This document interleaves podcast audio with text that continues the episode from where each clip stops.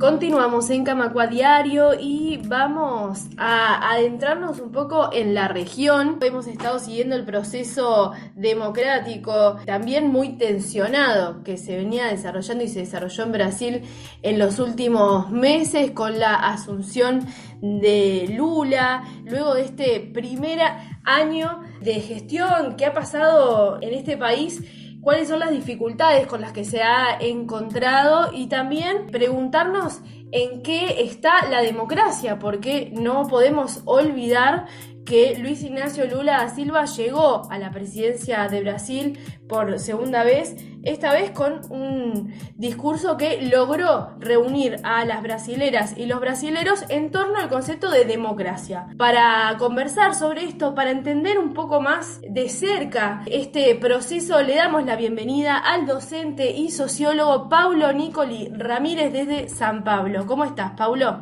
Muy bien, agradezco la invitación y deseo a todos un feliz año. Gracias, desde acá también y por supuesto siempre agradecidas y agradecidos por este contacto que, que, nos ayuda a entender un poco más la realidad de Brasil. Empecemos, yo un poco lo decía, motivaba esta nota, pensaba en enero del año pasado, es muy difícil no, no, llevar el pensamiento hacia ahí y recordar un poco estos sucesos a poco tiempo de la asunción de Lula y este asalto a varios edificios públicos que terminó con en aquel momento detenidos, luego procesados, ese periodo que empezó tan amenazado, preguntarnos un poco en qué está ahora bueno, uh, con la tentativa de golpe de Estado en el 8 de enero de 2023, uh, hecho por los bolsonaristas, la justicia todavía mantiene como 300 prisioneros uh, y más de mil procesados. Y al final del año pasado, la Suprema Corte, llamada acá de, de Supremo Tribunal Federal, empezó a imponer las, las penalidades. Y son penalidades de 17, 18 años para los golpistas. Pero todavía hay muchos otros a ser juzgados y todavía la justicia busca los financiadores de, de los buses que llevaron los golpistas uh, y el planeamiento de la tentativa del golpe, ¿no? Entonces, eh, cada vez más la justicia y la Policía Federal ha investigado, ha descubierto que la participación de políticos bolsonaristas, incluso muchos son eh, diputados federales y senadores, eh, y la presencia igualmente de las Fuerzas Armadas. Entonces, las investigaciones siguen todavía, pero hubo en Brasil una gran coalición uh, de centro derecha, izquierda, los movimientos sociales, los movimientos progresistas en defensa de la democracia, incluso con los medios de comunicación. Uh, y el resultado es que el bolsonarismo hoy uh, pasa por un proceso gradual de neutralización, ¿no? cada día hay más personas que tienen vergüenza de, presentarse como bolsonaristas. Esto es eh, resultado de la unión eh, de fuerzas democráticas, no necesariamente favorables a Lula, pero miran en Lula la manutención de la democracia.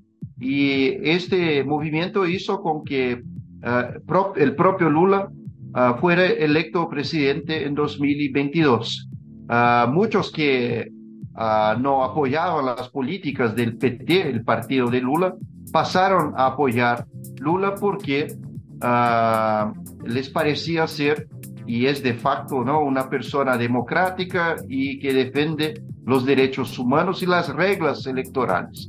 Entonces, uh, en Brasil, uh, el bolsonarismo ha perdido mucha fuerza en el nivel federal, pero Lula todavía tiene muchos problemas con el Congreso, no tiene la mayoría, entonces eh, lo que hace es ampliar la participación de los partidos aliados, muchos de estos son partidos de derecha, de centro derecha, que ganan los ministerios, uh, más posiciones en empresas estatales en las ocupaciones que llamamos en Brasil de primero y segundo grado, ah, como los ministerios, las empresas estatales.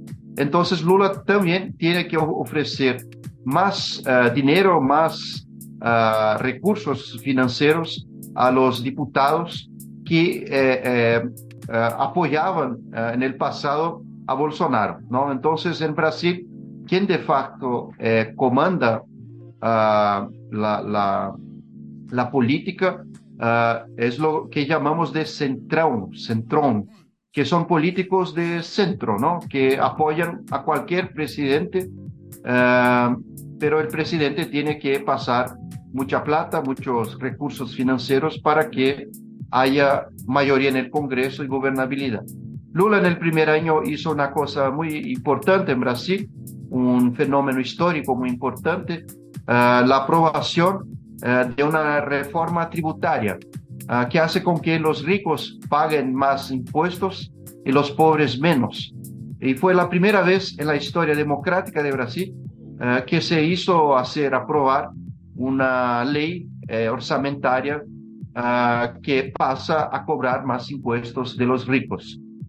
pero este año en Brasil tenemos las elecciones municipales para la elección de, de alcaldes entonces, eh, muchos diputados federales pasan a disputar las elecciones locales y esto trae una nueva dificultad a Lula en 2024 porque uh, tiene que hacer uh, todo lo que es necesario en los cinco, seis primeros meses del año, porque en el segundo semestre uh, los diputados se van de Brasilia, dejan sus sustitutos y hay pocas aprobaciones eh, en el Congreso, ¿no? Entonces, Lula tiene solamente el primer semestre para hacer nuevas políticas, principalmente en los sectores sociales y de obras públicas.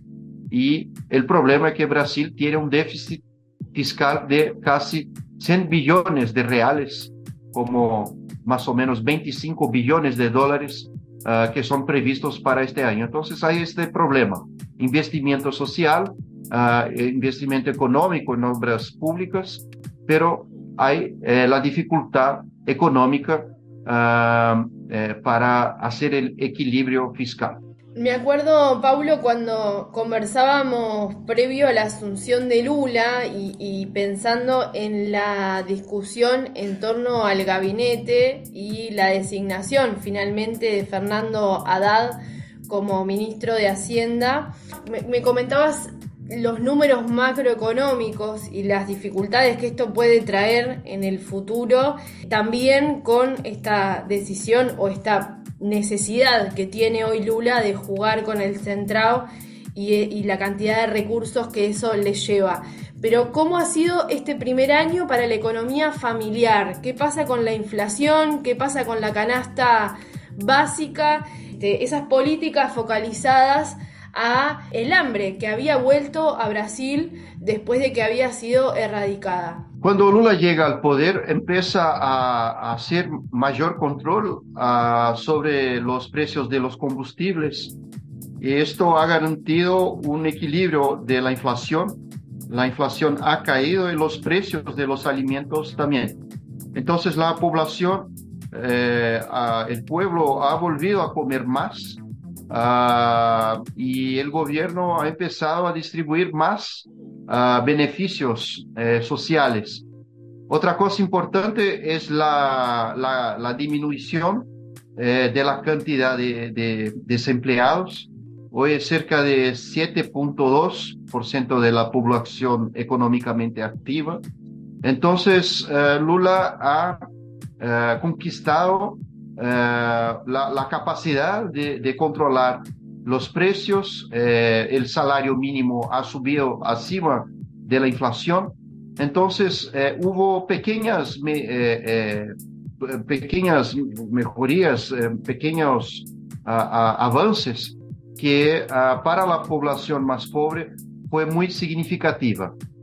para este año está previsto una disminución eh, eh, más eh, acentuada de la, de la inflación un control de los precios de los alimentos y más investimiento público en obras estatales, o que eh, debe, deberá ah, generar más eh, empleos, más consumo y todavía Brasil con la guerra de, de Ucrania y con los problemas de Israel y, Estados Unidos con los palestinos, Brasil ha eh, se tornado eh, un, camino para los investimientos internacionales. Entonces ha entrado eh, muchos investimientos, mucha, uh, muchos dólares. Esto ha ayudado a equilibrar los precios incluso. Entonces Lula uh, fue mejor que los pronósticos del inicio del año pasado, cuando se pensaba una desvalorización mayor del dólar que no ocurrió, así como también más inflación, y nada de eso se pasó en Brasil. Entonces, Lula eh, fue superior a, las, eh, a los pronósticos uh, y a la previsión también que el PIB de este año, así como del año pasado, crezca acima del previsto. ¿no? En Brasil ha crecido como 2.5, 2.8%, eh, cuando se esperaba eh, no más que un por ciento. Entonces, son los primeros eh, reflejos de, Lula como presidente. Él tiene eh, una gran estima de, de, de los investidores internacionales, de jefes de Estado de otros países, entonces Lula ha conquistado nuevos mercados en África, en Asia, y todo eso tiene ayudado mucho a Brasil a prosperar. Poquito todavía, pero mucho mejor que se esperaba uh, cuando teníamos Bolsonaro como presidente. Hay varios aspectos sociales que, que nos interesan, quizá podamos más adelante hacer un nuevo contacto. Este, pienso también en varias poblaciones que de la pandemia al día de hoy estuvieron especialmente afectadas, la población indígena y todo este proceso que se empezaba a mm, desarrollar contra Bolsonaro por, por el ataque a la salud de los pueblos originarios, también la prohibición que tiene Bolsonaro hoy por eh, distintas causas de corrupción, si no me equivoco, lo que termina impidiéndole ser candidato por varios años. ¿Eso en qué está? Por un lado, para no dejar por el camino también la oposición y el estado de la oposición en Brasil, cuál es la situación legal de Bolsonaro hoy, dónde quedó el bolsonarismo, tanto a nivel político como a nivel de la gente, de la población.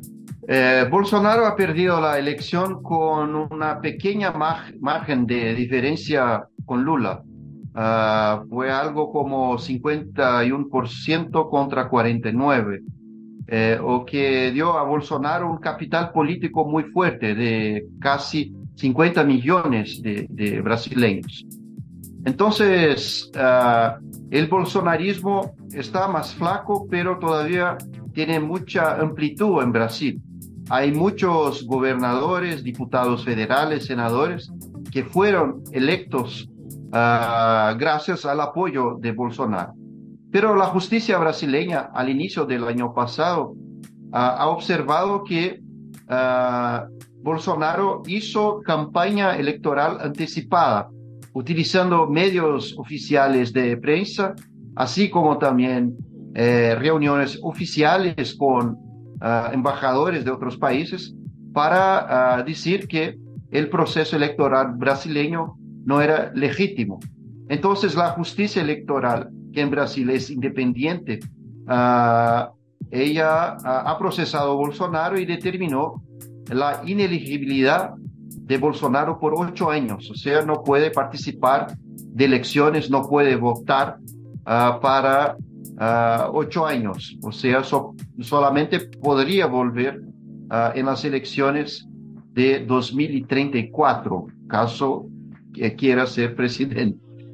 Eh, todavía hay otros procesos contra Bolsonaro y, y uno de ellos es la, la participación, la mentoría del golpismo del 8 de enero con la invasión de los edificios públicos. Entonces, estos procesos deben se extender por más tiempo, así como también hay procesos de Bolsonaro contra Bolsonaro por no defender las vacunas durante la pandemia, así como también no defender la salud pública, negando incluso la utilización de mascarillas o de las vacunas. Y él hablaba que era una gripezinha, ¿no? O sea, que no había ningún problema en, salir en las calles sin, sin protección. Bueno, todavía hay otros procesos contra Bolsonaro. Eh, otro es la utilización de recursos públicos para la campaña electoral. Hay todavía la participación de familiares que son senadores y diputados federales en eh, desvío de, dinero público con pagos a funcionarios públicos que al final volvía a las manos de los propios diputados, senadores, uh, en este caso hijos de Bolsonaro. Bueno, hay una gran cantidad de procesos y, y Bolsonaro puede tener la, la penalidad extendida, no solamente con la ine, inelegibilidad de ocho años, más también prisión.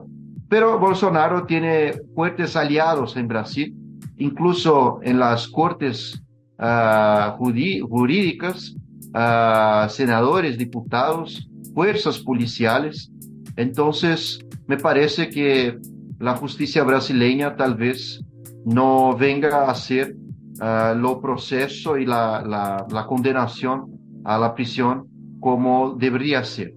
Bien, Paulo, por último, te pregunto por cómo ves la figura de Lula con esta, este empuje a nivel internacional se puso al frente, empezó a buscar el liderazgo tanto en la región como en otros espacios. ¿Cómo ves también el rol de Itamaraty con este cambio? Todo lo que había empezado a suceder con el gobierno de Bolsonaro y el retiro de Brasil durante su gobierno y, la vuelta de Lula como un referente en la región y también mundial. Eh, cuando Bolsonaro era presidente, los analistas políticos eh, hablaban que Brasil eh, había eh, desaparecido, ¿no? Había, no, había acabado la participación y el protagonismo internacional de la diplomacia brasileña.